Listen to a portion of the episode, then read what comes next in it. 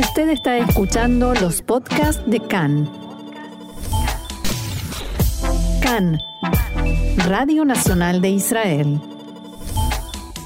Seguimos aquí en CAN, Radio Reca en español, Radio Nacional de Israel. Vamos a seguir hablando de política, de las negociaciones para formar gobierno, de las posibilidades de tener un nuevo presidente de la Knesset. Y una vez más, tenemos el gusto de contar con la ayuda de Jack Drasinover, que es docente y experto en política israelí. Hola Jack, shalom y bienvenido una vez más a CAN en español. Shalom, Roxana, gracias. Bien, eh, a ver, ¿por dónde empezar? Porque las negociaciones están complicadas. Lo primero que se me ocurre preguntarte es, ¿qué significa que Orit Struk será ministra de Misiones Nacionales, Sarat Amesimot Aleumiot? En realidad lo que sucede aquí es que se han puesto una serie de acuerdos, se han firmado una serie de acuerdos desde el punto de vista nominal, pero tiene todavía que entrar a los detalles. En el caso de Struck eh, son cargos que se están planteando y que, los exigen los, los partidos, eh, a lo que al partido al que ella representa, y también los otros, eh, sin que haya sido definido exactamente cuáles son las atribuciones, porque cada vez que se explica cuál es la atribución, definitivamente surge algún conflicto con los grupos y factores que han mantenido hasta ahora este tipo de, de que han tenido el, el la digamos eh, la función de realizar lo que sucede aquí es que Pero ya, repartir a ver si entendí bien funciones. a ver si entendí bien mm, Orit Struk en este caso como ejemplo sabe que va a ser ministra de algo pero no sabe qué no, yo diría que el problema es eh, que el, asunto no está relacionado con el tipo de ministerio que va a tener, sino las funciones de otros ministerios. Ah. Y lo mismo sucede con el caso de Adi Maoz. Struck no es el único caso, eh, que va a estar dentro de la oficina del primer ministro como eh, viceministro, eh, pero que en definitiva eh, sus atribuciones van a estar relacionadas con el control de sectores importantes de la acción del Ministerio de Educación. Lo mismo Smutrich, que va a ser ministro de Finanzas y que va a tener una eh, decisión muy importante en toda la administración de los territorios. Eh, Precisamente eso quería preguntarte. De, de, defensa. Precisamente sobre esto quería preguntarte, ¿qué implica, qué consecuencias tiene esta, que tienen estas potestades que va a tener Smotrich y que hasta ahora me parece que nunca nadie tuvo, salvo el Ministerio de Defensa? Y creo que es el problema, eh, porque esto implica en primer lugar el, debilitamiento de las funciones del ministro de Defensa. Y tiene otro problema eh, que es casi legal, o sea, el estatus de los territorios no es parte eh, de la soberanía israelí, sino está bajo control israelí. Y entonces lo que sucede es que eh, la ley internacional eventualmente permite la tenencia de territorios todo el tiempo que sea eh, provisional y no necesariamente la perspectiva relacionada con la eh, población civil que está en los territorios, me refiero a la población judía. Y creo que el paso del control del Ministerio de Defensa a Smutrich dentro de lo que es el Ministerio de, de finanzas puede generar básicamente una reacción de nivel internacional también. Y esto es algo que realmente puede preocupar, por cuanto significa que Israel de alguna manera expresa una idea muy clara de control casi, de, anexión. semi-soberanía.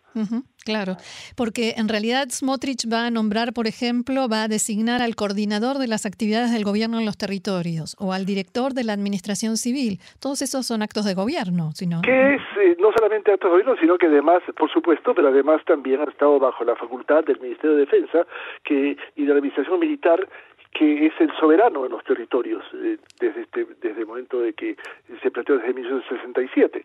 Y la idea de cambiar eso significa fundamentalmente, por un lado, dejar prácticamente sin dentaduras, si lo puedo manifestar así, a, a, a, las... Eh, a, los factores relacionados con el Ministerio de Defensa y poner un, una especie de lo que algunos factores llaman una especie de anexión pasiva. Ahora, eh, cuando se dio a conocer esta noticia, dijeron e insistieron con que todo se hará en coordinación con Netanyahu. ¿Hasta qué punto te parece que Netanyahu podrá tener control de lo que Smotrich haga en los territorios? El control significa poner veto. eh, porque, digamos, eh, eh, esto se ha puesto para tranquilizar los factores que se oponen a este tipo de división de funciones más que de ministerios. Pero el problema es que, de alguna manera, toda la coalición de eh, a pesar de los 64, depende de los factores con los que él en los que él se apoya para formar esta coalición y que de alguna manera para ellos es un, es un elemento muy específico. Existen factores que han sido que son pasivos y que se sabe que pueden ser controlados, pero eh, elementos como Smutrich ya lo ha demostrado más de una vez que es una persona totalmente independiente y que resiste a todo tipo de presiones, de manera que él Netanyahu se puede ver en la en, el aspecto se pudiera ver eh, enfrentado a una realidad en la cual Smutrich puede decir no acepto ningún veto y creo que esto nos da eh, la perspectiva de decir de que aquí se han firmado acuerdos y recién ahora vamos a empezar a ver los detalles, eh, porque creo que eh, hay algo que hay que tomar en consideración, que es, ya lo dije la semana anterior, es el descontento de factores dentro del Likud, por esta especie de desarme de la fuerza que ellos han tenido. No puede ser posible, dicen ellos, que siendo el partido mayoritario del Likud, eh, más de la mitad de la coalición, se quede con cargos que definitivamente han sido tradicionalmente de él y que en este momento dejan de ser efectivos. Eh, creo que esto es algo que preocupa y creo que lo que hemos visto ya en los últimos dos, tres días, desde el intento de plantear quién va a ser el próximo presidente de la Knesset. Exacto, hay, hay seis eh, candidatos, por lo menos, a, presidente de la Knesset. ¿Será porque no les quedan otras opciones? Eh, y creo que estamos acá frente al problema central, vale decir, eh, Netanyahu hace un intento desesperado, eh, con razón desde su perspectiva política, de lograr una coalición, casi sin tomar en consideración los detalles de eso, porque considera que de todos los factores, el que está más eh, abierto, claro, y de alguna manera eh, él tiene el total control es el Likud. No así con respecto a los a los partidos que han sido anteriormente de oposición y que ahora están en la coalición de Netanyahu. Sobre esos partidos Netanyahu tiene un problema central. Mm, claro. Hay otro tema central para los partidos, especialmente para los partidos ortodoxos, que es la ley de enrolamiento y que es algo que eh, especialmente Yaduta Torah está negociando o forcejeando con el Likud. Y lo interesante es que dentro de Yadud Torah también existen diversas posiciones. Eh, algunas que dicen, por ejemplo, el, el, el, otro sector, eh, digamos el, el sector eh, lituano más, plantea que vale la pena dejar eso de forma amorfa, solamente la ley o decreto de enrolamiento, sin entrar en detalles para no crear el mismo tipo de oposición que se ha planteado aquí frente a las medidas que quiere tomar Avi Maoz en mm. las funciones que hasta ahora han sido parte del Ministerio de Educación. Eh, este rey del enrolamiento generaba cuotas, etcétera, eh, y con una oposición muy clara, vale decir siempre y cuando se plantea el, el, esta, estas cuotas se podía pensar que había un tipo de perspectiva política. Lo que sucede ahora es de que prácticamente todos los eh, estudiantes de la yeshivot van a estar totalmente liberados del servicio militar como se planteó y sin ponerse a revisar quién exactamente está en esa perspectiva y no se dedica a parte de la vida civil. Creo que estamos acá entrando frente a una eh, dinámica eh, muy compleja. O sea, todo aquel que declare que es un estudiante de Torah quedará exento de, cumplir con el servicio militar. Y esto es, algo que... empezó desde la época del gobierno de Begin. Eh, sí. y, con lo cual, y aún cuando había cierto tipo de control, esto era un control bastante laxo, es decir, bastante, eh, muy poco riguroso. Y creo que ahora se habla de cuotas, pero justamente la idea central del Frente de la Torah es eliminar totalmente la situación de las cuotas. Y creo que eh, el único problema el cual ellos se enfrentan es quizás la, el temor de que sectores importantes de la población estén opuestos a esta, esta visión. Y entonces creo que Netanyahu no necesita más problemas fuera de la oposición central eh, interesante que se da en, en, la población con respecto al nombramiento de David Maboz, y que ha generado una serie de protestas de profesores, eh, personas de la oposición inclusive, que eh, revivieron después del golpe que sufrieron las elecciones y empiezan a intentar organizarse para contrarrestar esta fórmula. Sí, de los que ahora pasan a la oposición.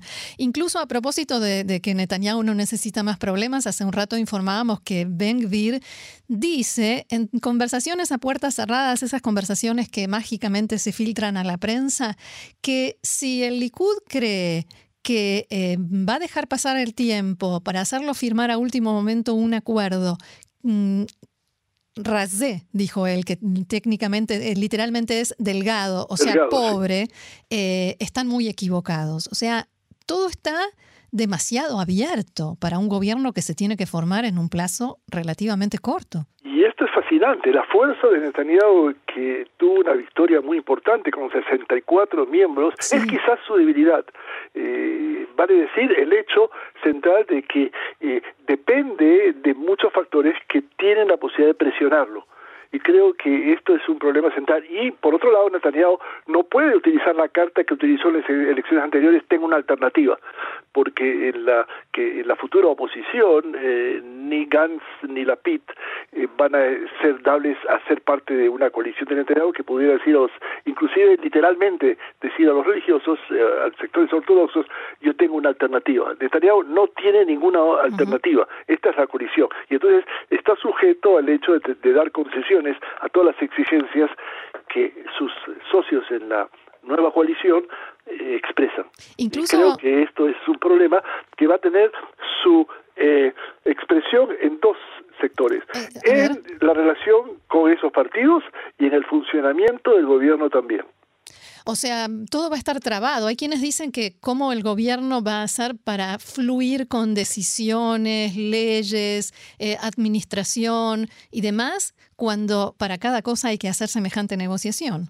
Y es curioso porque a diferencia del gobierno anterior, el gobierno que finaliza en estos días, eh, que estaba compuesto con ocho partidos totalmente heterogéneos, aparentemente hay una homogeneidad en la coalición de Netanyahu, pero eso es aparente, vale decir, estamos viendo los resquebrajamientos e inclusive la competencia interna que puede de sectores como Shas, que a propósito siguen exigiendo la eh, la reforma, el, creo la más importante de todo lo que estamos hablando y es imposible escaparse de, comentarlo, de la modificación de la ley básica que puede permitir a Deri el esa era mi siguiente pregunta. Eh, la comisión especial que está en eh, comisión eh, parlamentaria especial. modificar la ley del, la ley básica que impide fundamentalmente a una persona que ha tenido una condena por cárcel, aunque sea cárcel provisional, a ejercer como primer ministro, ejercer como, ministro.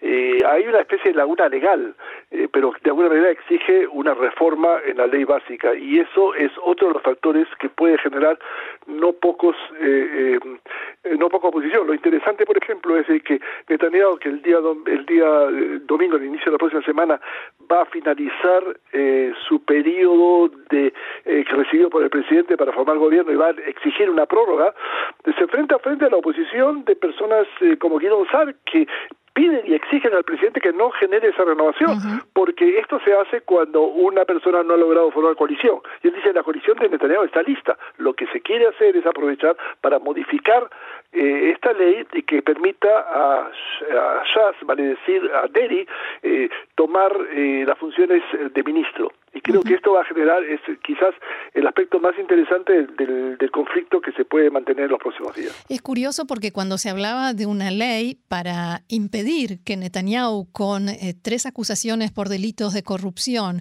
eh, volviera a formar gobierno, no Netanyahu en particular, sino un eh, diputado con ese tipo de acusaciones, se que no pueda formar gobierno, entonces decían, ah, no, es una ley personal y no hay que, no hay que aceptar algo que sea personalizado.